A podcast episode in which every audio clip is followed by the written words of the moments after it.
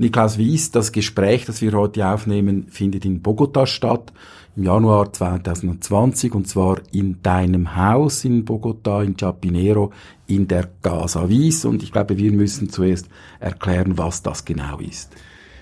Das, die Casa Wies hat verschiedene Funktionen. Für mich ist es ein Stöckli, also ein, ein Alterssitzli, äh, das ich äh, jetzt teile mit Gästen. Also das heißt, das Haus hat äh, fünf Gästezimmer und das macht mein Altersdasein interessant, dass sich eben immer Gäste einfinden, mit denen ich sprechen kann und für die ich etwas sorge.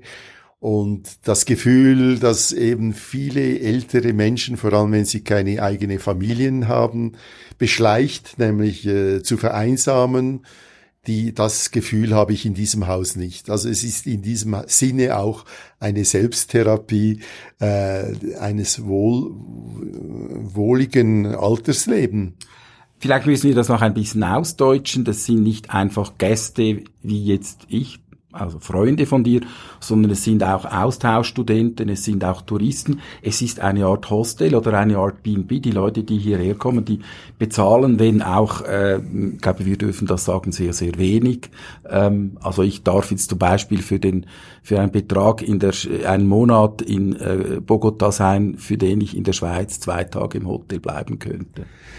Ja, ich habe das nie durchgerechnet, was ich brauche. Ich habe einfach äh, das Gefühl, es, dieser Betrag sei für die Kolumbianer zu hoch. Das heißt auch mit anderen Worten, es zieht eher Leute an von anderswo. Das ist mir recht.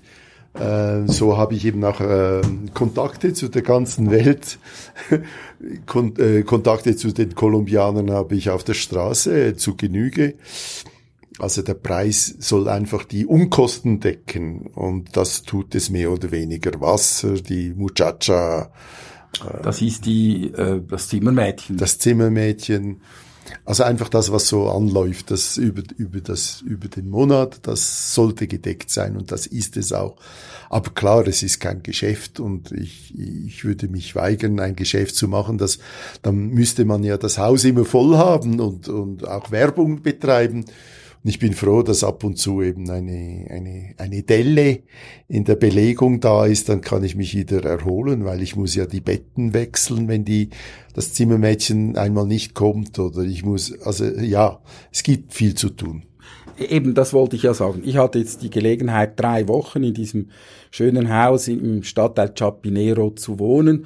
Und ich muss sagen, du hast im letzten Jahr deinen 70. Geburtstag feiern können das muss man sich ja dann auch irgendwie antun und jetzt bist du ein, je nachdem wie man es nimmt, ein Hotelier, äh, ein Bed and Breakfastier oder ein Herbergsvater oder du musst dir dich um diese, dieses Haus kümmern, du musst dich auch ein bisschen um die Befindlichkeiten deiner Gäste kümmern und so weiter. Das ist Arbeit.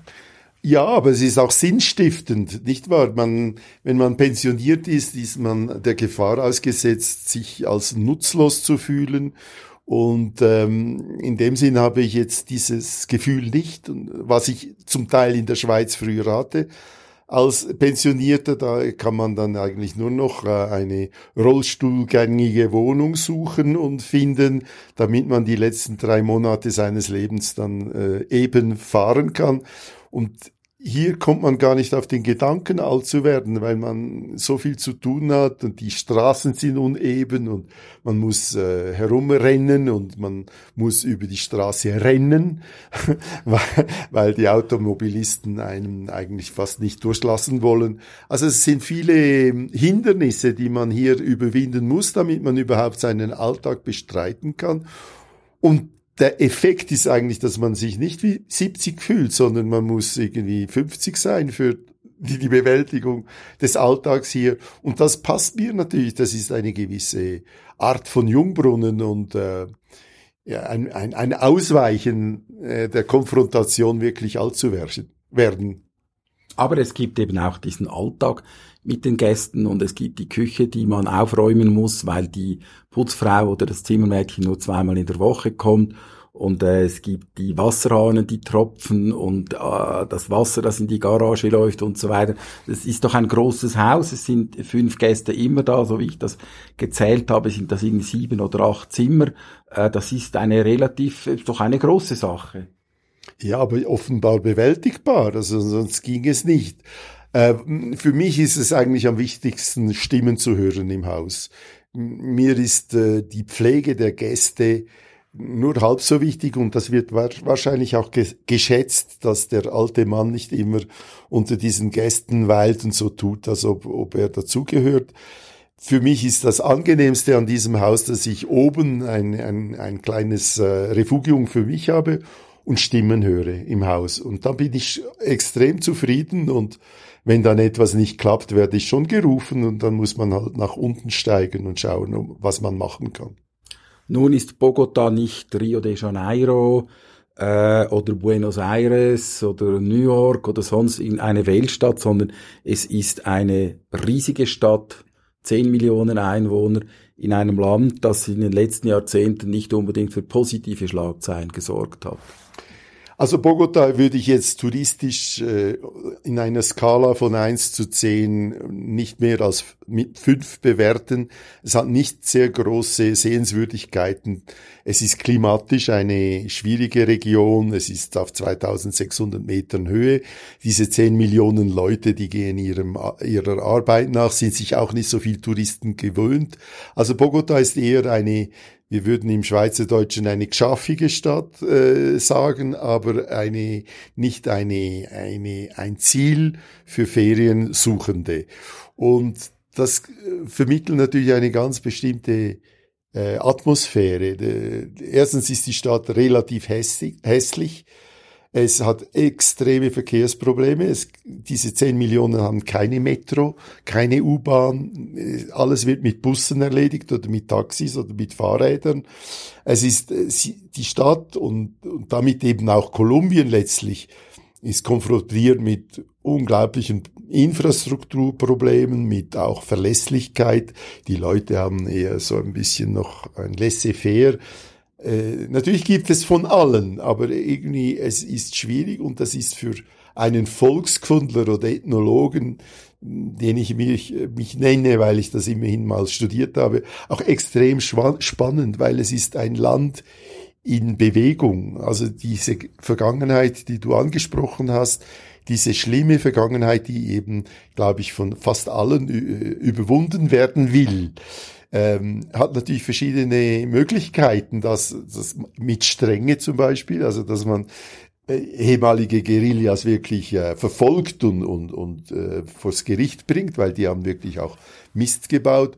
Oder eben mit, mit einer urbanen Kulanz, das heißt, dass man eben die früheren Feinde äh, versucht einzubinden in, in diesen Prozess der, äh, der äh, der Zivilisierung, kann man sagen, und dass diese Strömungen auch, auch im Alltag zu erleben, zu sprechen mit Taxichauffeuren, zu sprechen mit Verkäuferinnen, zu sprechen mit Bibliotheksangestellten, um zu erfahren, wie das Konzept jedes einzelnen, eines zukünftigen Kolumbiens aussieht, das ist extrem spannend. Auf einen Nenner kann man das nicht bringen. Das hat zu viele äh, verschiedene Ansichten. Es gibt zum Beispiel in Bogota auch eine ganz große äh, Gay-Gemeinde, die eben auch jetzt plötzlich einen Anspruch hat, äh, in allen Formen, also ob Transgender oder ich weiß nicht was.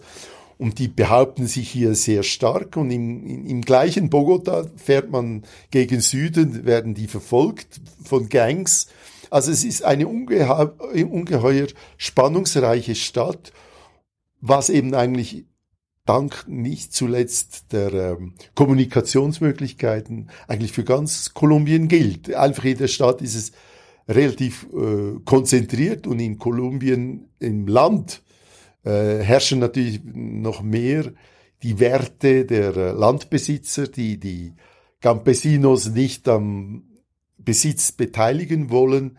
Dort gibt es auch von Militärseite zu wenig Schutz was äh, den Paramilitärs und anderen kriegerischen Organisationen erlaubt, dort eben relativ autonom Kokain zu Pflanzen, Coca-Pflanzen zu machen, äh, Coca zu pflanzen und, und das dann eben auch zu vertreiben. Das, in, in Kolumbien ist in den letzten Jahren noch nie so viel Coca produziert worden wie, wie jetzt. Seit, seit dem Ende des, also seit ja. dem Waffenstillstand. Ja. Und das ist in einem gewissen Widerspruch zu dem, was äh, die Amerikaner an Hilfe bieten, den Kolumbianern, um, um das zu überwinden.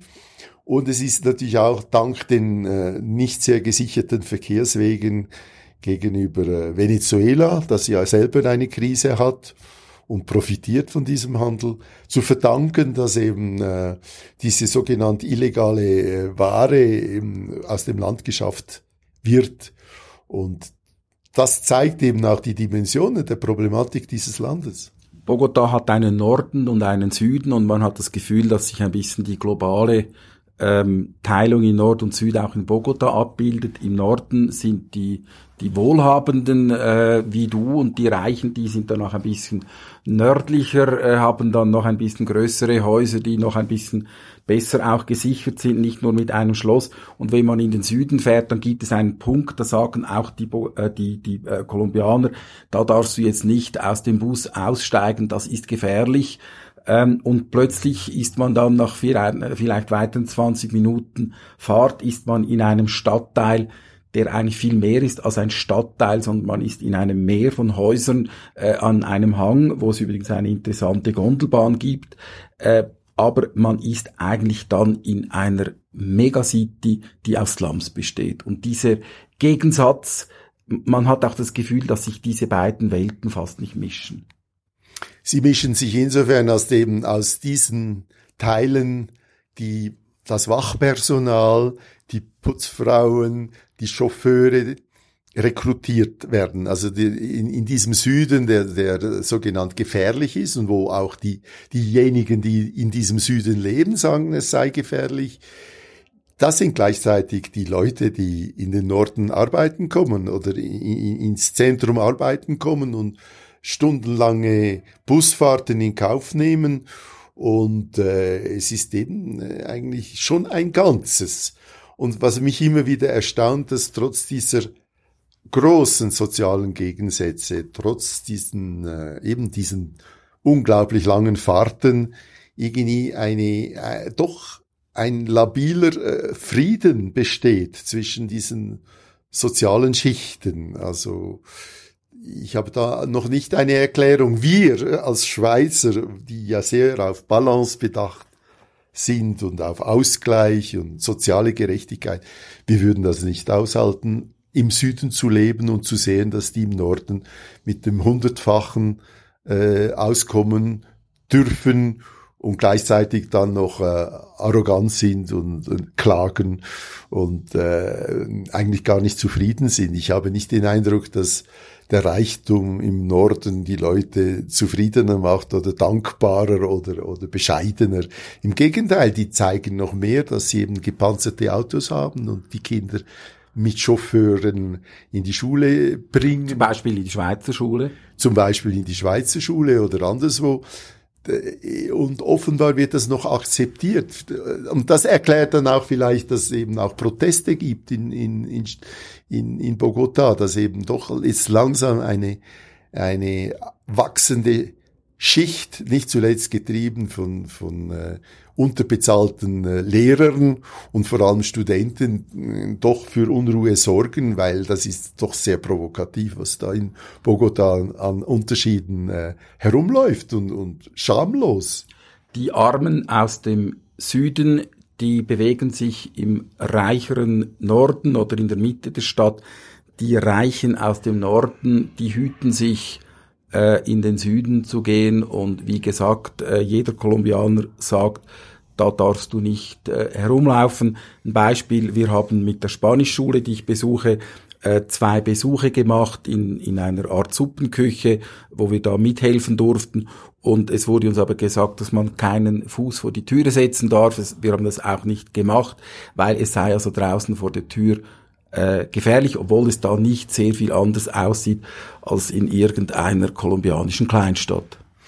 Ja, ich weiß, über Sicherheit zu sprechen ist natürlich insofern immer spannend, dass, dass man sich selber wichtig machen kann. Also wenn man sagt, es sei sehr gefährlich, dann kommt man sich eben als Warner, als wichtiger Warner vor und, und hat seine Botschaft erfüllt.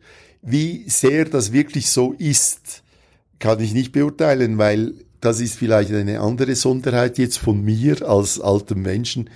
Ich, ich ich bewege mich eigentlich nur um, um unser Haus herum. Ich, ich habe ein Satellitendasein, ich, ich ja, mache keine Stadtwanderungen in den Süden oder äh, auch kaum in den Norden. Das Einzige, was mich vom Haus wegtreibt, sind Velofahrten am Sonntag, die doch äh, gewisse Strecken da ähm, einnehmen und, und die eben auch zeigen, dass Bogota wieder erstaunlicherweise äh, eine, eine urbane Art hat, die eben dann vielleicht auch einen Mitteleuropäer oder vor allem einen Schweizer erstaunen kann. Die haben ein riesen Velonetz und sie haben am Sonntagmorgen und an allen Festtagen zudem noch gesperrte Straßen, dass man also über 200 Kilometer, glaube ich, oder sogar noch mehr 500 Kilometer, sagen andere, also mit allen gesperrten Straßen zusammen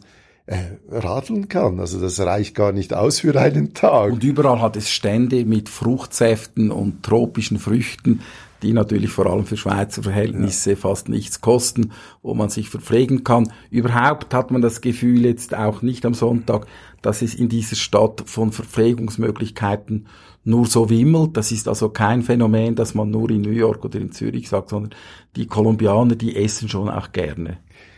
Ja, sie essen gerne und vor allem zu einem Preis, der, der, der mich zu, der mich zusätzlich äh, auch nach Kolumbien getrieben hat. Man lebt hier ein, ein angenehmes Leben, äh, was Geld, äh, was das Geld ausgeben an, anbelangt. Man kommt relativ billig zu, zum Essen, auch gutes Essen. Also von daher muss ich sagen, ich habe für den Gegenwert meiner Pension hier in Kolumbien wesentlich mehr als, als in der Schweiz. Also ich, ich kann mit dem Geld mehr anfangen. Ich kann Leute einladen. Wenn ich in der Schweiz jemanden zur Pizza einlade, dann muss ich am nächsten Tag äh, äh auf eine Pizza verzichten und, und, und sagen, ja, jetzt koche ich zu Hause, oder? Und hier kann ich jeden Abend jemanden zur Pizza, also das ist ein Beispiel, Könntest du jeden könnte jeden Abend ja. äh, jemanden einladen und es würde kein Loch in meine Kasse Und reißen. wenn ihr statt Pizzas Empanadas essen würdet äh, im Lokal an der Ecke, dann könntest du wahrscheinlich noch zehn Leute mehr dazu einladen. Ja. Und das ist natürlich dann wieder, was die Integration oder meine Rolle jetzt in meinem Bekanntenkreis angeht, auch wieder ein Problem, weil ich natürlich als, als Gringo als Ausländer äh, als vermögend äh, mich darstelle. Also ich kann mir leisten, Leute, die das sich nicht leisten können, einzuladen. Und das äh, gibt mir natürlich eine Position, die nicht immer nur erwünschte Resultate hat, weil ich dann auch angepumpt werde, weil man mir dann eine Rolle zuschreibt, die ich nicht so gerne übernehme und die eben auch dazu führt, dass man äh, zu einer Schicht gehört, wo ich nicht unbedingt dazugehören will. Ich will nicht zu den reichen Bogotanern gehören. Aber ich Aber werde, du gehörst dazu. Ich gehöre in den Augen oder in der Einschätzung natürlich dieser Leute, die ich einlade, dazu. Jetzt möchte ich noch über einen anderen Aspekt des Landes reden. Äh, Kolumbien ist vor allem in den letzten Jahren, vor allem auch seit dem Waffenstillstand, äh, vom Tourismus wiederentdeckt worden. Es ist ein unheimlich vielfältiges Land. Es gibt äh, diese Kaffeezone mit hohen Bergen. Äh, es gibt verschiedene Küstenzonen, Cartagena mit den Kreuzfahrtschiffen. Es gibt eine Küste am Pazifik. Äh, es gibt dann die Gegend äh, ganz im Norden des Landes, wo auch eine Wüste ist. Und es gibt die Ebenen mit den Rinderherden. Also es ist ein unheimlich vielfältiges Land. Und zum Thema Vielfalt kann man auch noch sagen, es ist eines der Länder mit der höchsten Biovielfalt äh, eben in Flora und Fauna. Das heißt, es gibt schon einige wirklich gute Gründe, in dieses Land zu reisen. Ja, das wäre jetzt ein Werbespot gewesen und gegen den äh, wehre ich mich nicht. Dann fülle ich auch mein Haus wieder mit Leuten, die kommen. Aber ähm, Ja, die Biodiversität ist äh, weltweit bekannt, dass das eine der höchsten ist, weil hier gibt es, glaube ich, sieben oder acht Vulkane, die fast 6000 Meter hoch sind. Und äh, beim Besteigen solcher Berge durch, durchschreitet man eigentlich alle Klimazonen. Und äh, da findet man äh, Pflanzen, die man eben in Brasilien, die eben keine Vulkane haben und trotzdem ein tropikales Land ist, nicht findet. Also von daher ist Kolumbien doch sehr äh, äh, vielfältig interessant und für die Touristen langsam auch zu entdecken, weil da, der Ruf von Kolumbien, ein gefährliches Land zu sein, wird langsam verblassen zugunsten der Einsicht, dass man mit äh, sehr sicheren Flugzeugen äh, und mit äh, zwar langen Busfahrten, aber auch sehr sicher die Touristenattraktionen erreichen kann und dass es eben nicht so gefährlich ist, wie, äh, wie man sagt. Und äh, das braucht wahrscheinlich noch eine Generation, bis dann dieser schlechte Ruf ausgemerzt wird zugunsten von positiven Botschaften. Aber man darf nicht vergessen, es gibt natürlich schon immer noch auch Konflikte in diesem Land. Es gibt Konflikte, die nicht gelöst sind. All diese Kokaingeschichten, die wir schon angetönt haben, die sind natürlich be begleitet von kriegerischen Auseinandersetzungen, äh, weil, weil eben das Militär eigentlich im Auftrag von Präsident Trump das eigentlich ausrotten will und da gibt es Probleme. Es gibt auch nach wie vor Guerillas, die ihr Unwesen treiben kann vielleicht hier einfügen, das IQRK hat eine richtig große Vertretung äh, hier in der Nähe, ein vierstöckiges Geschäftshaus, wo allein in Bogota 140 Leute arbeiten, im ganzen Land sind es über 400, es ist die größte Operation äh, überhaupt jetzt im Land, äh, die war auch während des Zeit des Krieges nicht größer. Und sie sagen, dass nach äh, Standards des internationalen Völkerrechts nicht weniger als fünf bewaffnete Konflikte gleichzeitig in diesem Land stattfinden. Und das müssen wir dann irgendwie in den Kontrast bringen zu den großartigen Landschaften und den Vulkanen und den Pflanzen. Ja, es gibt einen Schlüsselbegriff, einen Schlüsselbegriff in Kolumbien, der heißt Integration. Und da ist noch ein Riesenpotenzial nötig, also nicht, nicht vorhanden, sondern braucht es. Es gibt in in Kolumbien sieben Millionen Flüchtlinge, Binnenflüchtlinge, also Leute, die von, von ihrem Ort oder von ihrer Talschaft vertrieben worden sind durch diese äh, bürgerkriegsähnlichen äh, Vorkommnisse in den letzten 50 Jahren. Und das sind im internationalen Jargon die vertriebenen Personen, displaced persons. Ich meine, das ist eine riesige Anzahl von, von Leuten, die nicht mehr in ihrem angestammten ja. Ort leben können. Und die im Übrigen kaum Schulbildung besitzen, weil die Lehrer natürlich in unsicheren Zeiten nicht unbedingt gern an der Front unterrichten. Also das sind Leute, die dann in, in die Städte strömen und äh, für sich ähm, ein Recht reklamieren, dass die angestammten Städte, die schon immer da waren, nicht gerne teilen. Zudem kommen jetzt die Venezolaner, das sind, äh, man sagt, zwischen zwei und drei Millionen mindestens, die jetzt von Venezuela herübergekommen sind.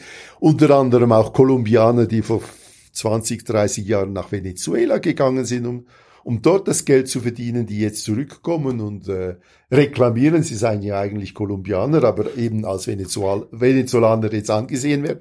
Und die sind natürlich auch nicht integriert und, und es gehen da die Runde herum, dass man eben, dass die Venezuela, Venezolaner stehlen, dass sie dass sie eben auch nicht integriert sind. Also ich denke. Aber trotzdem äh, gibt es nicht diese also ich spüre jetzt als, als Ausländer, als Gast in diesem Land keine offene Diskriminierung gegenüber den Venezolanern, die natürlich absolut allgegenwärtig sind. Also vor jedem Laden steht jemand, der bettelt mit Familien.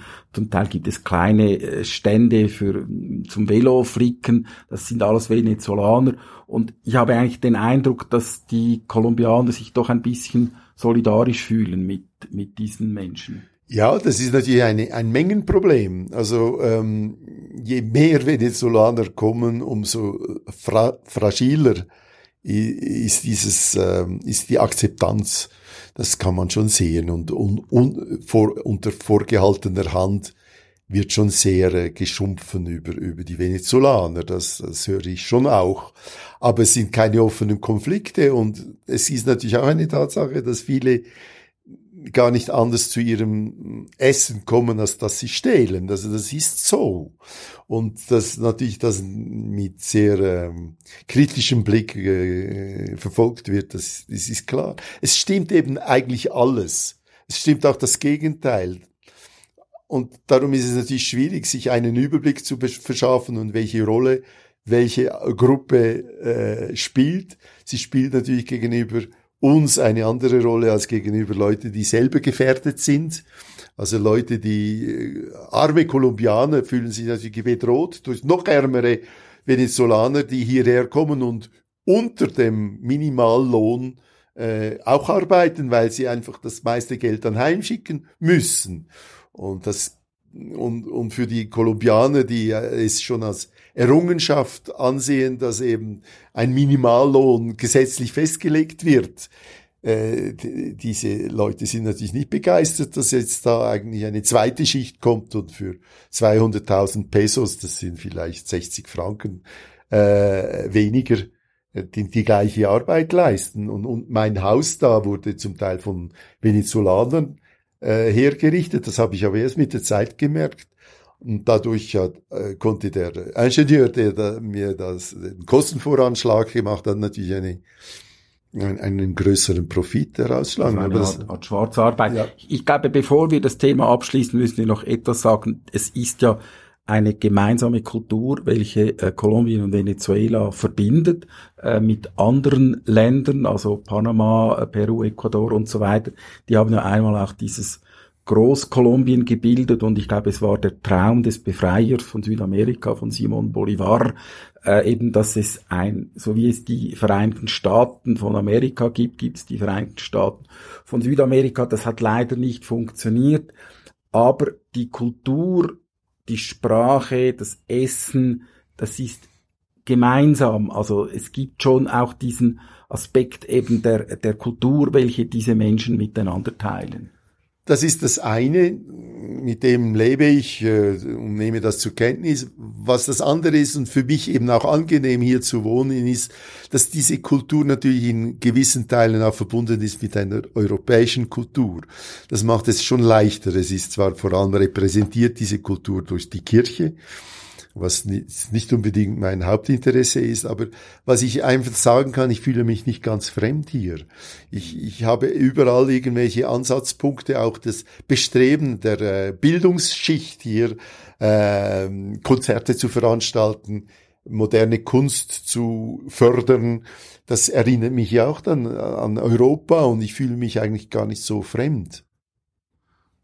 Einen Namen möchte ich in diesem Zusammenhang noch erwähnen, weil es ist ein Name, ein europäischer Name, der in diesem Land absolut präsent ist, fast so präsent wie der Name von Simon Bolivar, der natürlich verehrt wird. Es ist der Name von Alexander von Humboldt, der eben dieses Land im Anfang des 19. Jahrhunderts bereist hat und er hat ja als erster dann auch diese verschiedenen Klimazonen beschrieben und er gilt ja eigentlich auch als der große wissenschaftlicher Entdecker eben des Kontinents, aber vor allem eben auch von Kolumbien. Wie fühlst du diese, äh, ja, wie fühlst du diese Geschichte? Wie erlebst du das äh, mit dieser Person von Alexander von Humboldt? Außer die Namen vielleicht der Pflanzen, die sich da, ja, man sieht, also es gibt viele Bäume, die eben seinen Namen tragen und Pflanzen und so weiter.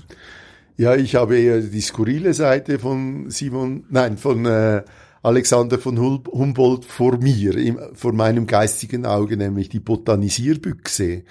Und das erinnert mich natürlich an meine eigene Jugend, wo, wo, wo ich irgendwann mal mit sieben oder acht eine Bot Botanisierbüchse äh, geschenkt bekommen habe. Und irgendwo ist mir dieses Bild äh, des, dieses Alexander von Humboldt mit seinem Assistenten, irgendwie der da über diese Hügel kraxelt, präsent durch meine eigene Botanisierbüchse.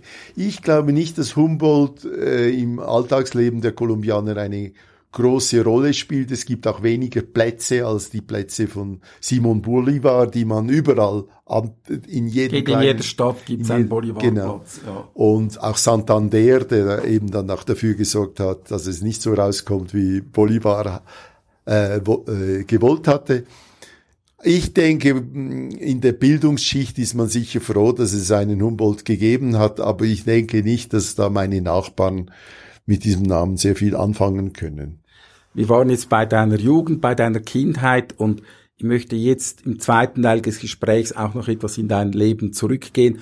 Du bist ja nicht das erste Mal in äh, Kolumbien und die Frage war ja eigentlich auch, was war für dich der Grund, nach Kolumbien zu kommen, über die jetzt, sagen wir, praktischen Annehmlichkeiten und das günstige Leben und die Gesellschaft, die du hast.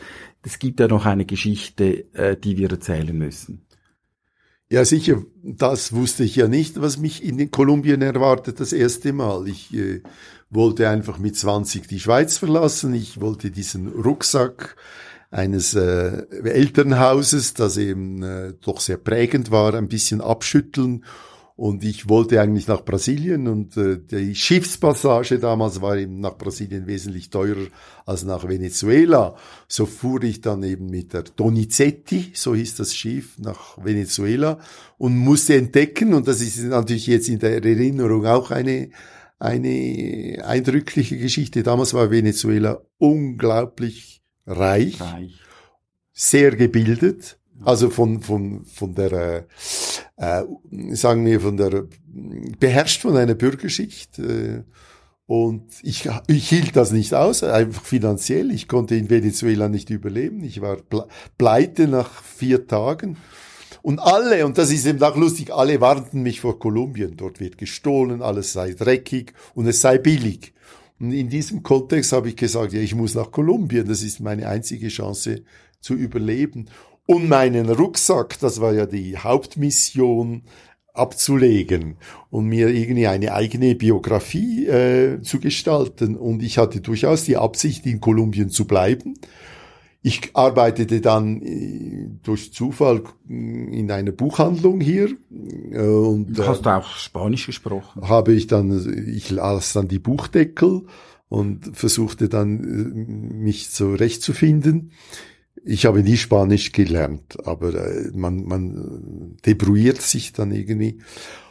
Sah aber, und das ist jetzt vielleicht der Grund, weshalb ich dann wieder von Kolumbien wegging, sah aber, dass eigentlich dieser Rucksack schwerer wurde, als dass er leichter geworden wäre. Irgendwo diese doch auch Lebensfreude der Kolumbianer, diese gewisse Unbekümmertheit, die man hier antrifft, hat meinen Rucksack schwerer werden lassen. Also ich konnte, man kann das auch neurotisch bezeichnen, ich konnte mich nicht befreien von von dem, was ich mit Bier trug. Und, und ich sah eigentlich eher damals eine, eine immer größer werdende Distanz äh, von dem, was ich eigentlich sein wollte, nämlich befreit und wie ich dann wirklich war. Es war äh, ein fast spürbarer Gap zwischen der Lebensart hier und, und dem doch depressiven kleinen Nikolaus. Also so klein war ich nicht, aber jung und unerfahren und und irgendwie, ich schaffte dieses Zusammengehen nicht. Und das war eigentlich dann der eigentliche Grund. Ich, ich dachte, ich müsste zu einem Psychiater, mit mir sei etwas los, konnte mir aber nicht vorstellen, hier mich in eine Behandlung zu begeben, sondern ich, nach, nach bald zwei Jahren kehrte ich zurück und begann mit einer Psychoanalyse und arbeitete dann in einer Bar in Zürich und äh, wartete auf meine Genesung. und so, so habe ich dann Kolumbien eigentlich in einer Art verlassen, die mir dann im Nachhinein äh, etwas mh, mm, schwierig schien. Also es ist wie eine offene Wunde, die ich zurückgelassen habe. Du hast dein Glück nicht in Kolumbien gefunden damals. Ja, und es ist irgendwie etwas nicht abgeschlossen gewesen. Ich, ich habe, ich bin zurückgekehrt als, als verwundetes Tier sozusagen. Und ich habe weder den, den Jäger erlegt, noch wurde ich gesund hier. Und ähm, dieses Kolumbien hat mich zwar eben als so wie eine offene Rechnung mein Leben lang begleitet Und irgendwo habe ich immer gedacht, ich hätte dort versagt. Und darum ist natürlich jetzt, um den Bogen zu schlagen, äh, es eine gewisse Satisfaktion, dass ich jetzt in diesem Kolumbien bin, als ob ich den ganze, die, mein ganzes Leben in Kolumbien verbracht hätte und Karriere gemacht hätte. Ich habe ein Haus, ich, ich habe ein schönes Leben und äh, das ist mir irgendwie vom Bogen her, der dahinter steht, irgendwie das wurde mir erst jetzt eigentlich bewusst, dass das irgendwie ein Bogen ist, den ich gemacht habe. Du wolltest dich ja damals auch ein bisschen von deinem Elternhaus. Ja, das ist der Rucksack. Nicht? Ich glaube, das ist ja normal in der Adoleszenz. Das gehört Absolut. zum Prozess der Adoleszenz. Da muss man auch nicht Psychoanalytiker sein. Das ist einfach so. Aber jetzt in deinem Fall möchte ich doch noch ein bisschen über das Elternhaus reden, weil du bist der Sohn einer wichtigen Schweizer Persönlichkeit, äh, einer Journalistin, einer Schriftstellerin, die, ich glaube schon in dieser Zeit, dass du eben noch äh, Kind und Jugendlicher warst, eben auch bekannt war. Und ich kann mir vorstellen, dass das auch nicht immer ganz einfach war für einen jungen, aufstrebenden äh, Menschen, der irgendwie im weitesten Sinn ja doch auch ähnliche Interessen hat wie die Mutter, also Literatur, Geschichte, Politik, Wissenschaft, das waren alles Felder, äh, Psychologie, wo sich deine Mutter, eben Lore Wies, auch drin bewegt hat. Ja, also mein, mein Problem bestand ja eigentlich nicht so sehr äh, äh, in, in, in meiner in meiner Mutter, wenn man so sagen kann, sondern in ihrer Großzügigkeit. Also sie, ich litt, das ist jetzt in Anführungszeichen, ich litt eher darunter, dass meine Mutter alles toll fand, was ich machte. Also sie hat äh, einem Erziehungsideal nachgelebt, dass mir, es mir schwer machte, mich selbstständig zu machen. Die hat dir keinen Widerstand entgegengesetzt. Ja, ich, eigentlich hätte ich in, zwischen 16 und 20 vermutlich, das ist jetzt natürlich Hobbypsychologie, aber vermutlich wäre es mir leichter gefallen, mich vom Elternhaus zu trennen, äh, wenn, wenn die Methoden, Erziehungsmethoden meiner Mutter und des fehlenden Vaters, der eigentlich in meinem Leben dummerweise nicht so eine Rolle gespielt hat, wenn die etwas äh, rigoroser gewesen wären. Also ich musste sozusagen nach Kolumbien gehen.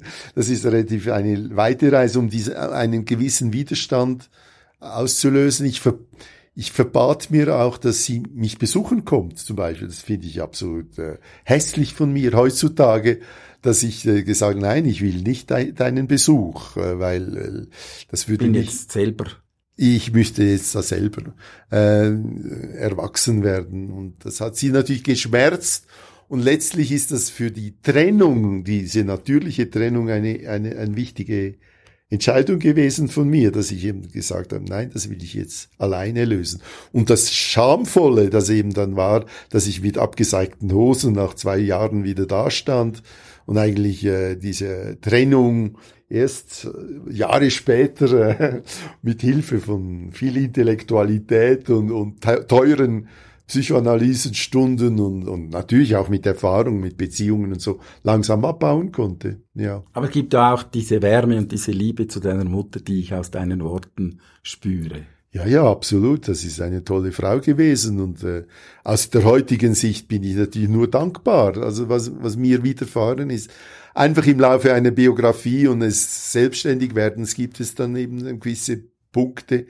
Aber ich kenne alle, alle reden natürlich von äh, Punkten, die dann nicht funktioniert haben mit den Eltern. Das, das, wie du gesagt hast, das gehört zur Adoleszenz, dass man eben einen eigenen Weg findet und dass die Friktionen natürlich da Teil ist, sind eines Prozesses, das ist klar. Du also von einmal, da, ja, Entschuldigung. Du hast auch einmal darüber geschrieben in deinem Blog, darum darf ich das, glaube ich, auch äh, erwähnen. Du hast ihr schon als ja, pubertierender gesagt, dass du dich mehr zu Männern als zu Frauen hingezogen fühlst. Wie hat sie reagiert? Ja, das war wahrscheinlich im, im, im, im Sinne des, der Loslösung ein, ein wichtiger Moment, weil sie war nicht begeistert. Aber sie war nicht so sehr begeistert, weil ein, ein, äh, einer eine schwule Orientierung hatte, sondern sie war nicht begeistert von sich selber, weil sie hat sich eigentlich ähm, Vorwürfe gemacht, sie sei eventuell schuld an der äh, Entwicklung dieses Sohnes. Also sie, sie hat sich eigentlich als Versagerin gefühlt. Also es war nicht äh, im Zusammenhang mit, mit, mit Verbot oder mit, äh, dass das unmoralisch sei, sondern sie hat sich eigentlich beschuldigt, dass sie eine, keine richtige Mutter war oder was auch immer. Das war eben in den 70er Jahren natürlich ein bisschen äh, oder auch im Zuge der 68er Bewegung, dass eigentlich alles kulturell sei. Das war natürlich im Schwange, diese Wertvorstellung, dass man alles eigentlich prägt durch Erziehung, durch Milieu. Da, da kommt man ja wieder davon ab, dass das natürlich zum Teil auch genetisch ist und dass das schwieriger ist, das zu ändern. Aber damals war man sehr dem Glauben verpflichtet, dass man alles in der Hand hat. Sie, sie war ja im gewissen Sinn eine 68erin, äh, sagen wir eine reife 68erin, und sie hat gedacht, ähm, weil wir dich so geprägt haben, äh, bist du jetzt eben äh, schwul geworden und nicht heterosexuell. Äh, und heute würde man in einer idealen Welt sagen, es gibt einfach beide Prägungen und man vieles kann dazwischen. Das, man kann das nicht wählen. Es ist einfach so, äh, das wäre natürlich dann für die Mutter auch eher eine Entlastung gewesen. Ja. Äh, ich finde es übrigens auch recht typisch, dass sich eine Mutter als, als verantwortungsvolle, aber eben auch als alleinerziehende Mutter, vielleicht war sie auch ein bisschen allein mit, mit, mit dir, mit diesem Sohn, dann plötzlich die, diese Schuld auf sich genommen hat und äh, äh, sich eigentlich ein Gewissen gemacht hat für etwas, wo man sagen muss, es Unnötig. ist die Natur. Ja. ja. Das, ja, und es ist natürlich jetzt im Wissen darum, was, was, ähm, wie Leute geprägt werden äh, und wie wenig eigentlich ähm, Umwelteinflüsse verantwortlich gemacht werden können. Bis zu einem gewissen Grad wahrscheinlich schon, aber nicht in dem Maße. Ist es auch eindrücklich hier zu sehen, wie, wie stark die katholische Kirche hier noch die, jetzt spreche ich wieder von Kolumbien, ja. äh, wie sehr die einen, einen sehr negativen Einfluss äh, ausübt, gerade gegenüber Minderheiten, sexuellen Minderheiten. Das ist äh, schon ein Riesenproblem, dass eben hier äh, vor allem die Kirche und konservative Kreise das eben äh, eben immer noch als als äh, als Irrtum ansehen, den man beseitigen kann. Und umso erstaunlicher ist, dass die Verfassung, die kolumbianische Verfassung, gleichgeschlecht, gleichgeschlechtliche Ehen zulässt. Also für einmal ist ein, ein, eine Verfassung oder ein Parlament, das diese Verfassung äh, verabschiedet hat, fortschrittlicher als eigentlich der Durchschnitt der Bevölkerung. Das ist auch etwas Bemerkenswertes, weil in der Schweiz kann man ja noch nicht heiraten. Man hat zwar Partnerschaft, aber das ist nicht das Gleiche. Und hier kann man adoptieren, kann man heiraten, die gleichgeschlechtlich und das wird äh, sanktioniert, also bewilligt. Spürst du diese gesetzliche Frei Großzügigkeit, diese Toleranz, diese Modernität, spürst du das auch äh, in deinem Alltag in Bogota? Ich spüre es noch insofern, dass äh, Gäste und mein Freund hier, äh, also Gäste, die zum Essen kommen oder Freunde von meinem jungen Partner, dass die das natürlich feiern und loben und, und das auch ausleben, diese Freiheit. Aber das sind die gleichen, die eben auch gewisse Stadtteile meiden, weil sie zu Recht Angst haben, man könnte sie in diesen Stadtteilen nicht leiden und man könnte sie vertreiben oder verfolgen oder was auch immer. Also die Segmentierung einer so großen Stadt ist auch sichtbar im Verhalten dieser Leute. Ich wohne hier in einem Quartier, das Chapinero heißt und wo auch all diese Discos und das Ausgehviertel ist und viele viele Clubs. Der berühmteste Nachtclub des Kontinents. Der, vor allem der größte ist es, der heißt Theatron das ist ein Nachtclub, wo 6000 äh, Leute Platz hatten. Es hat 14 Säle. Ein Grund, da nicht hinzugehen, aber... Äh, ich ich war einmal für 20 Minuten da. Das ist so wahnsinnig laut, dass es mir äh, Schmerzen verursachte. Und ich denke, dass all diese Besucher sind äh, ähm, äh, Kunden, künftige Kunden von Ohrenärzten und die Audiophonindustrie wird äh, Freude haben, weil, weil alle an Tinnitus oder Schwerhörigkeit leiden. Das sind 130 Dezibel, die, auf einem niederprasseln. Das ist ja in Europa verboten heutzutage, aber hier, hier ist es unbekümmert, äh, wird da aufgedreht. Gehen wir noch einmal zurück zu diesem Niklaus Wies vor 50 Jahren, der dann aus Bogota relativ desillusioniert und so wie ich das verstehe auch ein bisschen nachdenklich, melancholisch zurückgekehrt ist. Und er hat dann nicht etwa ein anspruchsvolles Studium in Angriff genommen, sondern er ist in eine Bar arbeiten gegangen. Ja, ich denke, nach dieser Erfahr kolumbianischen Erfahrung äh, tat es mir gut, äh, ein Bier auszuschenken und das Geld einzukassieren, also ganz reale Handlungen, die zu einem Resultat führen, nämlich dass der Kunde zufrieden ist und der Wirt äh, das Geld bekommt. Und das habe ich, weiß ich nicht, ein halbes Jahr gemacht mit äh, gewisser Zufriedenheit. Ich habe einfach Rückenschmerzen gehabt und habe mich dann entschlossen, darüber zu schreiben. Ich habe dann, ich weiß nicht, Erfahrungen eines Kellners hat das geheißen. Und ähm, ich hatte eigentlich nicht die Absicht zu studieren, aber es wurde mir hinterbracht, dass dieser Artikel ähm, bei einem Professor namens äh, Arnold Niederer, er ist äh, damals Volkskunde-Professor gewesen an der Uni, dass dieser Artikel als gutes Beispiel für Volkskunde äh, erwähnt wurde. Und das wurde mir hinterbracht und ich habe dann gedacht, ja, also wenn das Volkskunde ist, was ich da schreibe, dann kann ich das auch studieren und dann ist das auch nicht so ein großer Aufwand. Und so begann ich dann später äh, dieses Studium und es hat sich dann erwiesen, dass offenbar das, was ich an, an Skills mitgebracht habe, nämlich irgendwie eine Beobachtungsgabe und eine Interpretationstalent, äh, dass mir das genützt hat. Und ich habe ein relativ faules Studium hinter mich gebracht in einer Fächerkombination zusätzlich von Ethnologie und Soziologie, die mir eben erlaubt hat, dasselbe Buch, dasselbe wissenschaftliche Buch in allen drei Fächern zu verwenden. Und statt dass ich dreimal in drei Fächern alles à fond äh, lernen und lesen musste, habe ich eigentlich ein, ein Drittel einfach verteilt.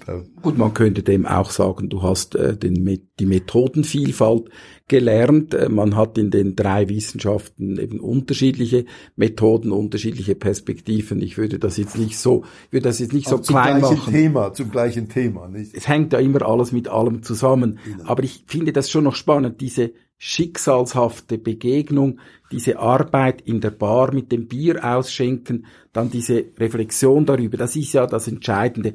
Du hast nicht, du hast nicht äh, beim Bier ausschenken bleiben lassen, sondern du hast darüber nachgedacht und hast es beschrieben.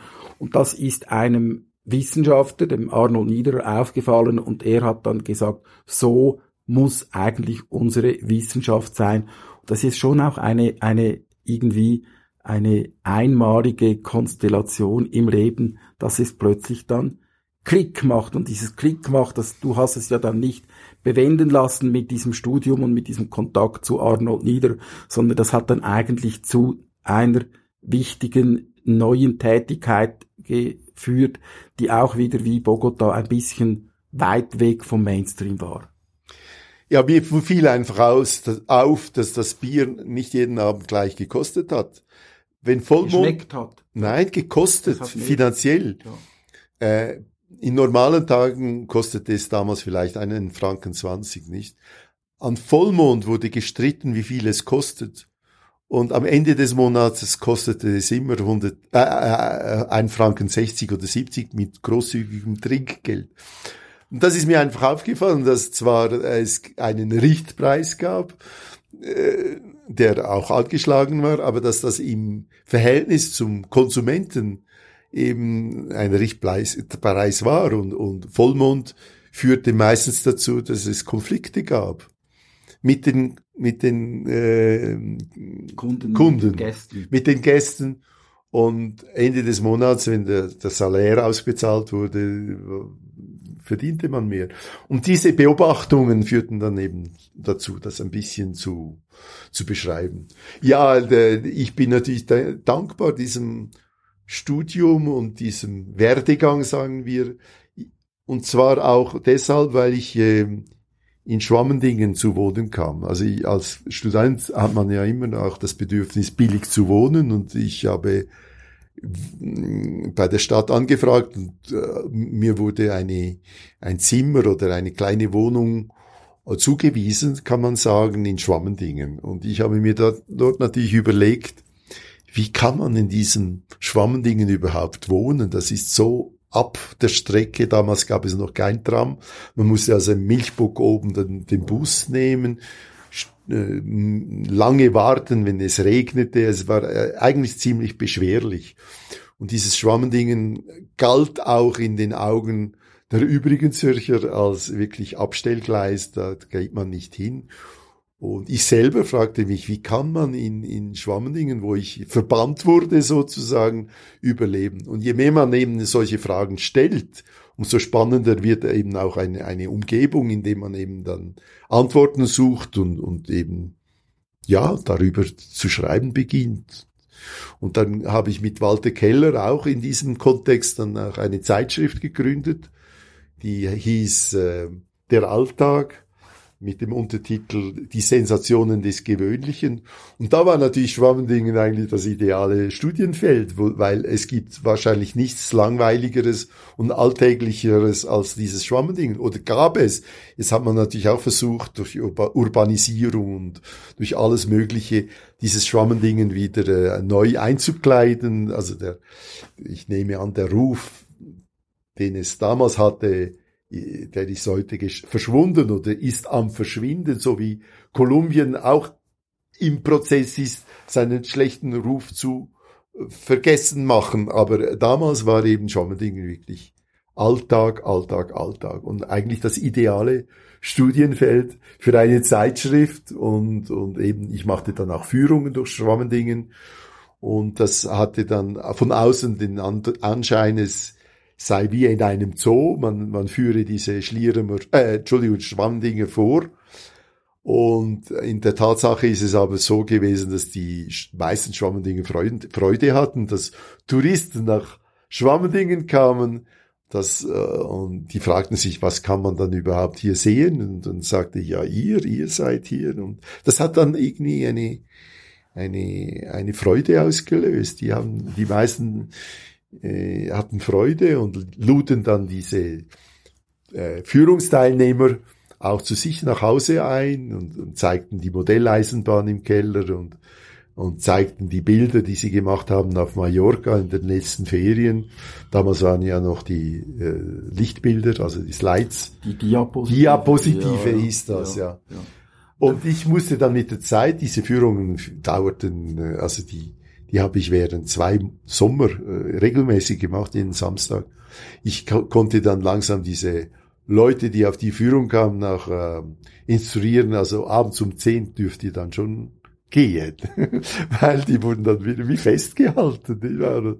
Ihnen wurde alles gezeigt. Es gibt so etwas in deinem Leben wie diese Liebe zu den kleinen Leuten, diese, dieses aufmerksame Beobachten. Du hast dich nicht für die großen berühmten Künstler interessiert, sondern für die kleinen Leute mit ihrer Modelleisenbahn, mit ihren Sammlungen, eben mit ihrem Alltag, wahrscheinlich auch mit ihren Inneneinrichtungen, in die wahrscheinlich Gerüche, Gerüche. Das ist ein, ein wichtiges, eben auch ein, ein Hinweis gewesen, wie, wie, wie, wie riecht es in diesen Treppenhäusern, nicht wahr? Also das ist nur ein Beispiel, das, das interessiert mich sehr oder hat mich sehr interessiert. Jetzt interessiert es mich vielleicht etwas weniger, aber. Und dieses Heft, ähm, heute würde man dem sagen, das ist ein Fansign.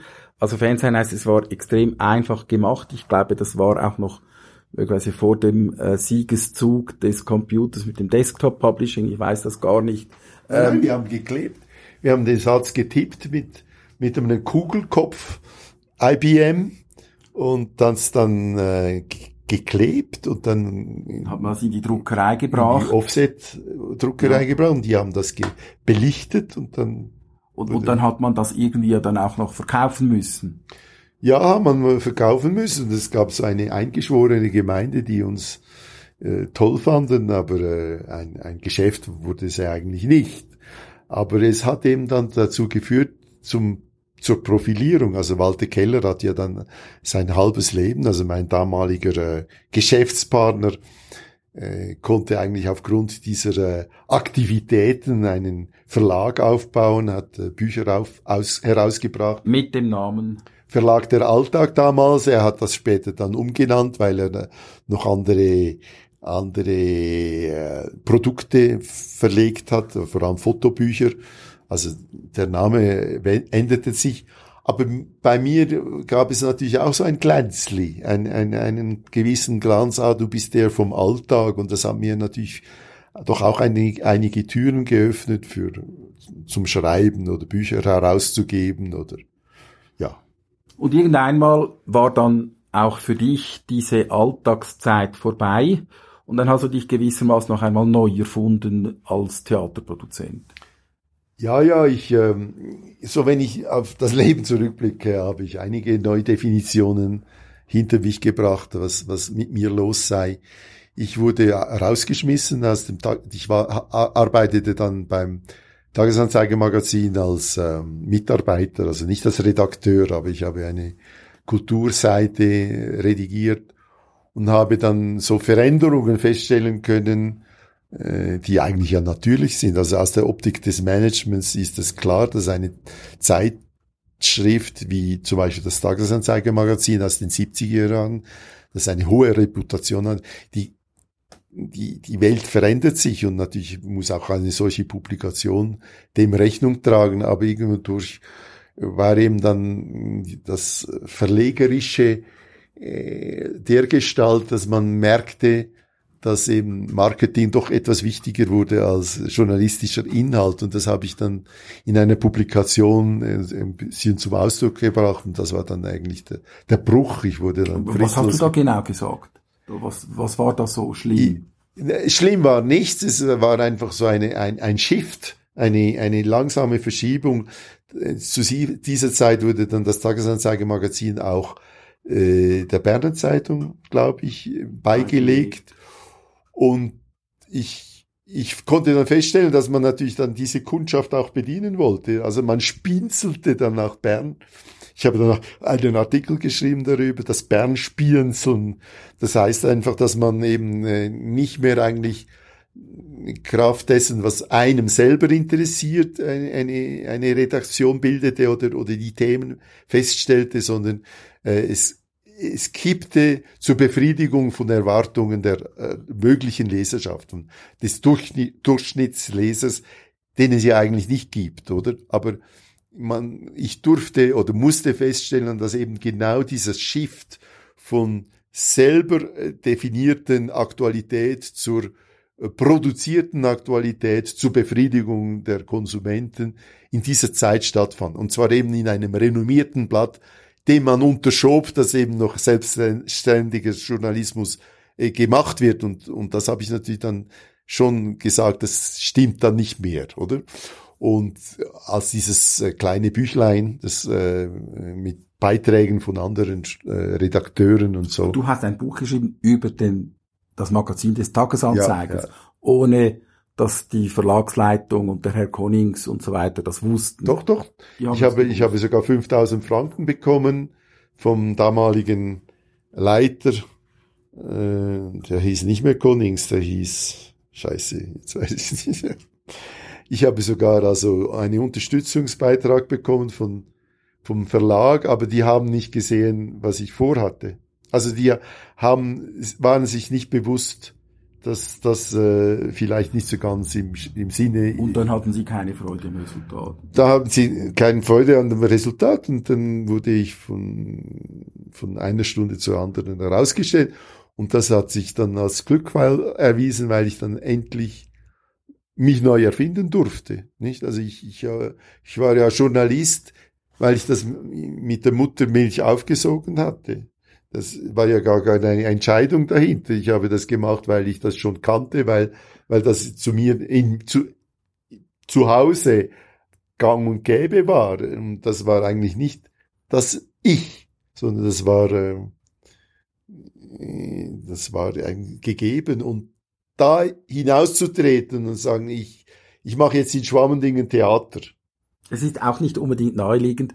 Du hättest zu irgendeinem anderen Medium gehen können, Radio, Fernsehen, Zeitungen oder äh, Oschrecken, Ja, Public aber- Relations, ja. das hat dir wahrscheinlich gepasst. Ja, aber ich habe eben in Schwammendingen damals dann schon eine Geschichte gehabt. Wir haben eine Genossenschaftsbuchhandlung gegründet. Wir haben, ich habe diese Führungen gemacht. Wir haben ein Schwammendingen Buch herausgegeben. Also parallel zu meiner journalistischen Tätigkeit habe ich in Schwammendingen auch schon quasi eine, eine Biografie gehabt und äh, es zeigte sich, dass äh, diese Buchhandlung und alles, was in Schwammendingen passierte, noch nicht einen Erfolg gezeitigt hat, der diese Auf, diesen Aufwand gerechtfertigt hat.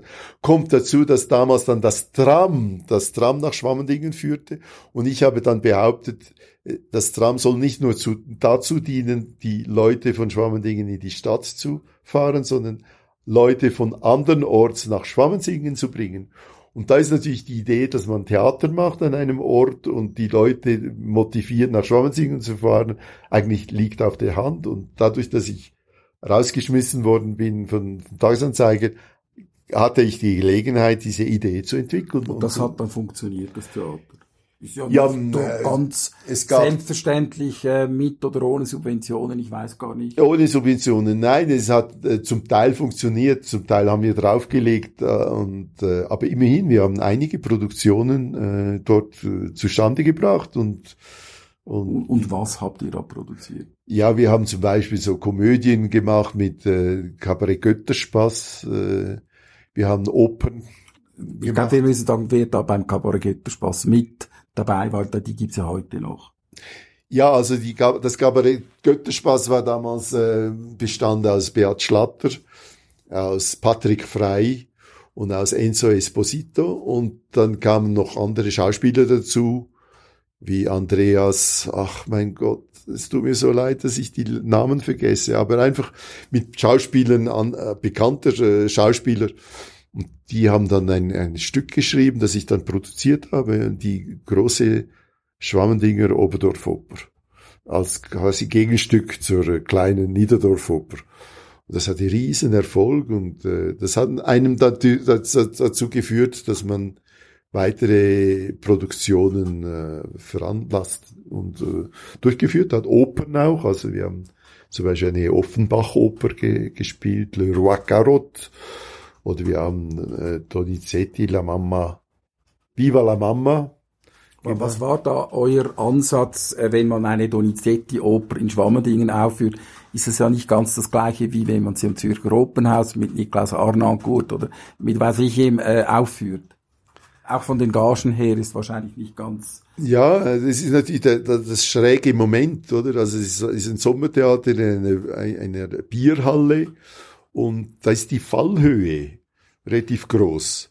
Und das hat mich immer interessiert. Also die Fallhöhe, das hat mich, das ist ja auch ein journalistisches Mittel oder überhaupt, äh, um Aufsehen zu erregen. Also dass man an einem Ort, der eben nicht dafür vorgesehen ist, etwas macht, das eben an, äh, irgendwo anders hingehört, das erregt schon Aufmerksamkeit. Also und ich denke, in Schwammendingen bestand genau die notwendige Fallhöhe, eben ein klassisches Stück in eine andere Umgebung zu bringen. Das, das, das war schon damals, das hat, man dann natürlich auch vielfach wiederholt in anderen Orten.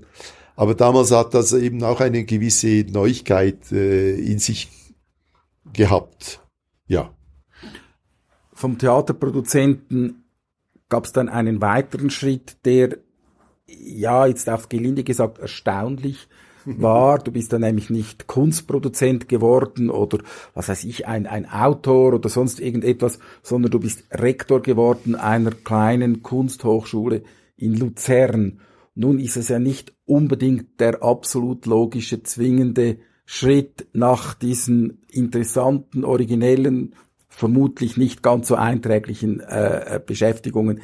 Wie kommst du in Gottes Namen dazu, dann sozusagen zur Krönung deiner beruflichen Laufbahn noch Rektor zu werden? Es ist da auch sehr viel Verwaltung. Ja, die Verwaltung ist äh, erst, erst gewachsen dann, aber wie ich dazu gekommen bin, weiß ich auch nicht. Also das ist mir noch heute ein Rätsel, aber ich danke dem lieben Gott, dass ich das machen durfte, weil ich dadurch zu einer Pension kam. Das, die habe ich früher sträflich vernachlässigt. Ich denke, aber das sind nur Vermutungen, dass ich doch ein gewisses Führungstalent hatte, äh, eben in schwierigen Kontexten Leute zusammenzubringen und sie zu einer äh, Unité der Doktrin zu verschweißen. Kommt dazu, dass Luzern damals in einem etwas wackeligen Zustand war. Äh, es gab so Fraktionen, die sich bekämpften innerhalb der Schule. Und sie wollten wahrscheinlich einfach einen Außenstehenden, der eben nicht so sehr sich verbiss in Kunstdiskussionen, sondern äh, eher den Managementanteil und eben den integrativen Anteil pflegte. Und offenbar durch Empfehlungsschreiben irgendwelche des Quartierpräsidenten von Schwammendingen und, und das ist kein Witz. Nein, das ist kein Witz. Und durch andere äh, wohlmeinende Beurteilung meiner Person habe ich diesen Job gekriegt. Aber frag mich nicht, was wirklich dahinter war. Aber ich glaube, ich habe es dann nicht schlecht gemacht. Also ich habe eingelöst, was man von mir erwartet hat. Äh, die Schule ist dann stramm gewachsen und hat, hat eben auch diesen Prozess. Und das war eigentlich das Spannende, eine Schule zu leiten, das hast du recht, das ist vor allem auch eine administrative Sache. Aber das war genau zum Zeitpunkt, wo es eine Schule der Sekundarstufe 2 schaffen musste, eine eine universitäre Schule zu werden, nämlich eine Hochschule, die eben. Das war früher eher eine Kunstgewerbeschule. Kunstgewerbeschule. Ja. Also ich, ich war gerade in dem Moment, wurde ich gewählt und das war vielleicht auch ein Grund, wo man einen Prozess in Gang setzte, wo man einerseits einen inhaltlichen Prozess in Gang setzt, indem man eben diese angestammten Fächer wie Zeichnen und so weiter überführen musste in, in, in hochschulfähige Fächer. Und das war, das ist das erste, der erste Prozess und der, als Fachhochschulkonform. Und das andere war eben auch ein Merger, also ein Zusammengehen mit den anderen höheren Fachschulen in Luzern zu einer Einheit, nämlich zur Fachhochschule Zentralschweiz, die dann Hochschule Luzern wurde am Schluss. Und das ist natürlich eine managementmäßig eine enorm interessante Aufgabe, so fünf Kulturen äh, zu verbinden miteinander, mit einem einheitlichen Qualitätssystem auszuzeichnen, die Finanzierung zu sichern, Forschung aufzubauen, Dienstleistungen anzubieten. Das hat das damals gar nicht gegeben. Und das ist schon etwas vom Spannendsten, was man sich von einer äh, Schulleitung wünschen kann, dass man da irgendwie äh, mitgestalten konnte mit zum, zum Teil eben auch konfliktiven Situationen umzugehen hatte. Aber insgesamt eine unglaublich spannende Situation. Wenn ich jetzt noch eine Vermutung äußern darf, ähm, ja, von der ich gerne auch einen Kommentar von dir hören würde. Nach meiner Erfahrung sind die Studierenden an einer Kunsthochschule oftmals auch Leute, die vielleicht stärker als andere in der Selbstreflexion, im Grübeln ähm, produktiven, manchmal auch weniger produktiven Grübeln äh, verhangen sind. Und die Selbstreflexion war ja bei dir immer ein wichtiges Moment. Hast du das Gefühl gehabt, dass du vielleicht aufgrund deiner eigenen Geschichte mit ihren Brüchen und so weiter vielleicht auch einen speziellen Zugang zum Publikum, zu den äh, Studentinnen und Studenten äh, gefunden hast? Ich glaube weniger. Also vielleicht hat mir äh, eine gewisse Empathie geholfen. Aber was mich fasziniert hat an, an, an der Hochschulwertung ist der Widerspruch zwischen dem, was man unterrichtet, nämlich ein selbstständiger Künstler zu werden, der sich reibt an den Gegebenheiten, die er vorfindet, und dem Anspruch der Schule, dass das eben äh, Studenten gibt, die das machen, um die Punkte zu bekommen, nämlich diese, diese ECTS-Punkte, die Bologna-Punkte, die, Bologna ja. die eigentlich im Widerspruch standen zum, zum Lernziel, nämlich selbstständig zu sein, das wegzuwerfen, äh, was, was man ihnen vorsetzt, zugunsten einer eigenen Lösung. Eine Kunstschule ist nicht gut, die brave Schüler äh, hervorbringt, sondern sie muss äh, dafür sorgen, dass ein Widerstand äh, kultiviert wird, der eben eigentlich zu Ungunsten dieser Schule ist. Und diese Spannung, die sich daraus ergibt, nämlich äh, einerseits äh, diese Punkte zu vergeben, die eben auch eine Finanzierung zur Folge haben. Und andererseits aber eben äh, überlebensfähige Künstler heranzubilden, das hat mich einfach äh, vom Konzept her sehr fasziniert. Ist sicher nicht auch nicht immer gelungen. Es gab äh, zynischerweise eine sogenannte kritische Masse von Studenten, die eben äh, die Finanzierung äh, erlaubt haben oder äh, ja der, der Schule, aber von denen man eigentlich wusste, die die bringen nichts.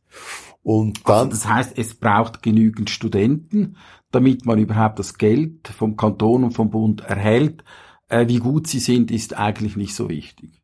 Es sind eigentlich ganz falsche Anreizsysteme im, im Gange gewesen. Über diese Kopfpauschalen, über die Vergabe von Punkten äh, bringt man nicht unbedingt jetzt mindestens im Kunstbereich äh, die Leute hervor, die äh, es dann auch schaffen in, in der Realität. Also es ist eine relativ zynische, ähm, eine zynische äh, äh, Anschauung, wie, wie, wie Kunstausbildung getrieben wird. Und ich konnte mich davon nicht ganz befreien, weil ich, ähm, wenn ich das zu fest betont hätte, ähm, äh, wären wir aus dem Status der Fachhochschule rausgeflogen. Und das hätte dann auch zur Folge gehabt, dass unsere Dozenten äh, weniger verdient hätten. Die wurden ja alle Professoren. Die, die, die profitierten natürlich auch. Du bist auch Professor geworden. Ja, mit Ach und Krach hat man mir dann irgendwann mal ex officio diesen Titel gegeben, den ich eigentlich äh, nie verwendet habe. Ich habe ihn gerne angenommen, weil alle anderen Fach, äh, Hochschulprofessor, äh, Hochschulrektoren in der Schweiz diesen Titel auch hatten und dann da fand ich das einfach blöd, dass ich das nicht hatte. Aber verwendet habe ich diesen Professor und Titel nie. Also das, das war mir eigentlich egal. Ich dachte nur eben aus aus aus Äquivalenzgründen steht mir das zu, wenn man einem in Basel äh, den Professor gibt oder den in Genf, dann warum soll man mir in Luzern den nicht geben für die gleiche Aufgabe? Das war äh, aber eher eine, ein Scheingefecht. Du hast dann diese Tätigkeit ein bisschen vor dem offiziellen Pensionsalter beendet. Hat's dir dann ein bisschen knögelt oder was war der Grund? Ja, äh, dieser Merger, also diese Zusammenführung von fünf Teilhochschulen zu einer einzigen Hochschule hat natürlich auch ähm, administrative Auswirkungen gehabt, die all diese eigentlich spannenden äh, äh, Abteilungen wie Personal, wie Finanzen, wie äh, Liegenschaftenverwaltung, all das wurde abgezügelt zugunsten der Zentrale ein richtiger Prozess, weil alle Schulen das machen musste. Das ist äh, absolut erklärbar, aber der, ähm, die Funktion eines Rektors wurde dann dadurch anders und es war dann auch äh, die Frage, dass man den Titel des Rektors zugunsten eines Direktors verliert. Also am, am Schluss meiner äh, Tätigkeit hätte man mich nur noch Direktor nennen können was auch ein Titel ist, aber das äh, eigentlich äh, eher einem Abteilungsleiter entspricht und nicht mehr einem Leiter einer, einer Schule mit allem, was dazugehört.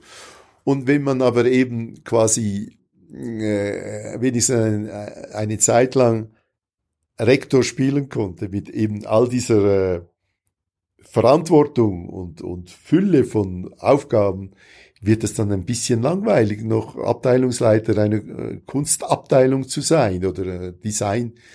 Es hat mich dann einfach nicht mehr so interessiert und ich denke auch zwölf Jahre sind genug. Und ich habe dann mir zum 60. Geburtstag die, den Abschied äh, geschenkt. Und da habe ich mir dann ausgerechnet, dass das mit der Pensionskasse gerade so heppklepp, also halbwegs knapp, knapp, knapp, sehr knapp, sehr knapp genügt und sehr knapp. Und das hat dann vielleicht längerfristig dann den Entscheid, der dann auch mit privaten Entscheidungen zusammenhing, gefördert, in ein Land zu ziehen, wo das Geld noch mehr Wert hat. Da gab es aber noch ein kurzes Intermezzo in der Politik in der grünliberalen Partei von Schlieren. Ja, das gehört zum betrüblichsten Kapitel meines Lebens.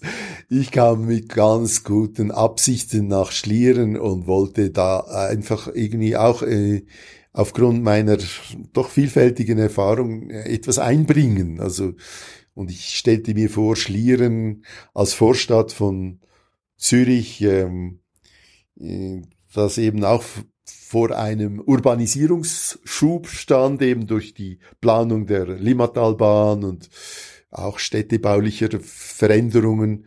Ich könnte da einen Beitrag leisten und äh, ich stieß da damals auf eine doch sehr hartnäckige ähm, Gegnerschaft aus fast allen Parteien.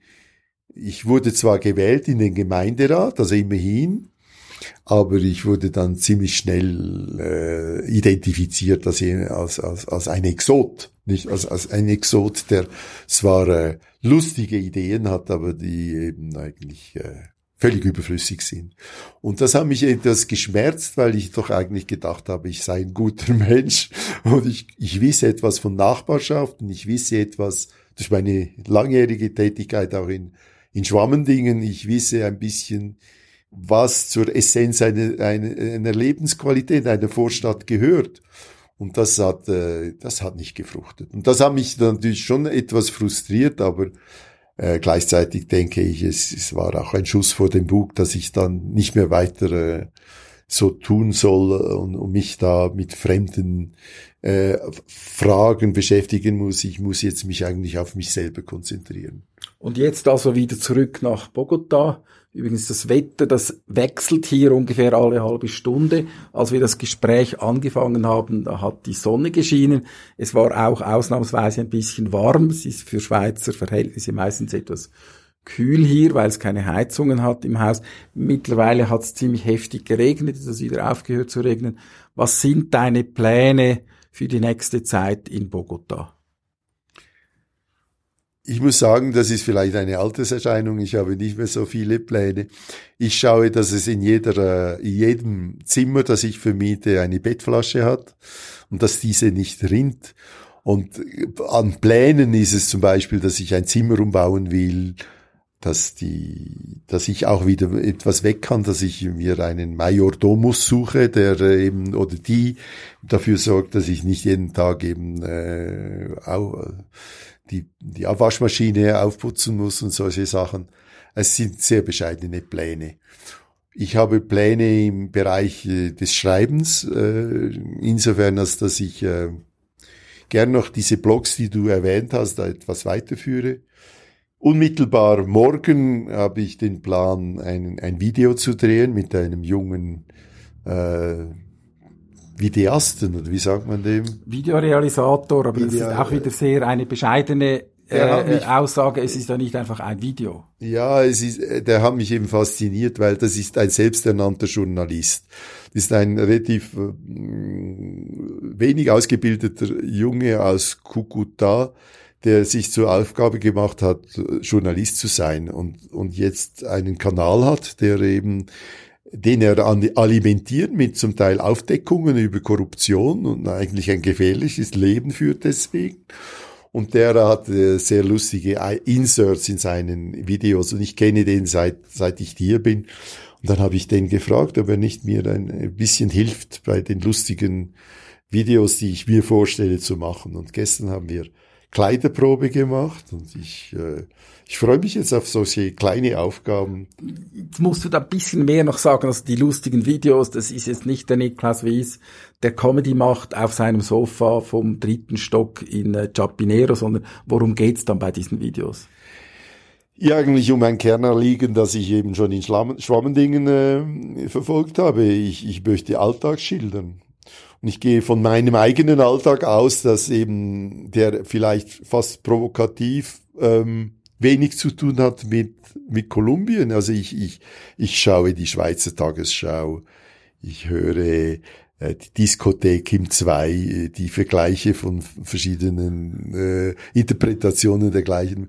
Ich lebe eigentlich ein Schweizer Leben hier. Und das ist natürlich schon eine, vermutlich auch eine Fallhöhe, nicht? Also, dass ich in Kolumbien äh, lebe zwar und, und auch von den Vorteilen hier profitiere, aber dass ich eigentlich nicht die Absicht habe, mich zu integrieren in Kolumbien. Ich lebe ein, ein Leben, das eben auch in Schlieren möglich wäre oder in, in Schwammendingen. Und ich gehe von diesem Alltagsbeschreibung aus. Ich, ich, ich öffne den, ich hoffe, dass das dann geschieht. Ich öffne den Eisschrank und gucke, was man zum, zu, äh, zum Essen äh, kochen kann und lasse das filmen. Und das ist vielleicht der Ausgangspunkt, der Alltag, wie, wie er mir hier begegnet. Und dann gibt es hoffentlich Übersprungsmomente, wo, wo dann auch Aussagen äh, möglich sind über das Milieu, in dem ich hier lebe und Aussagen über Bogota, bis dann vielleicht mein Alltag abgehandelt ist und ich mich dann befreit habe und mich auch anderen Themen hier ähm, zuwenden kann. Aber das sieht man dann. Ich, ich, ich lebe jetzt eigentlich von der Hand ins, in den Mund und bin ziemlich glücklich dabei, dass der Druck, etwas Großes zu schaffen, weg ist und dass ich mit dem Kleinen eigentlich ziemlich genug zu tun habe und Freude habe daran. Gut, ich kann nur sagen, ich bin gespannt, ich freue mich. Vielen Dank, äh, dass du dich so geöffnet hast in diesem Gespräch. Es war für mich ganz wunderbar zuzuhören und ich hoffe natürlich, dass auch unseren Gästen, unserem Publikum, wenn sie es bis hierher geschafft haben, dass so gegangen ist. Herzlichen Dank, Niklas Wies. Und ähm, vielleicht ganz zum Schluss sagen wir noch deine Adresse, wo finden wir deinen Blog? Das gibt ja sicher eine URL, die wir irgendwo hier jetzt noch sagen können. Ja, das ist Nikolaus Wies aneinandergeschrieben, blogspot.com. Und wenn nicht, dann ähm, werden wir das im Vorspann oder im Abspann ähm, zu diesem Podcast äh, werden wir das erwähnen. Und wenn das immer noch nicht nützt, dann kann man das auch googeln. Google, ja. Wies schreibt man mit Y und 2S. Herzlichen Dank und ganz, ganz viel Erfolg bei diesem nächsten Unternehmen. Auf Wiederhören. Danke. ah, da ist jetzt nicht mehr drauf, gell? Doch. Danke, ist auch nicht. Es ist immer am lustigsten, wenn man den Abspann, wenn man es nicht abstellt. Das ist genau, dann noch genau. sozusagen das, was dann alle auch noch hören wollen. Das ja. lassen wir jetzt drauf. Ja, ist gut.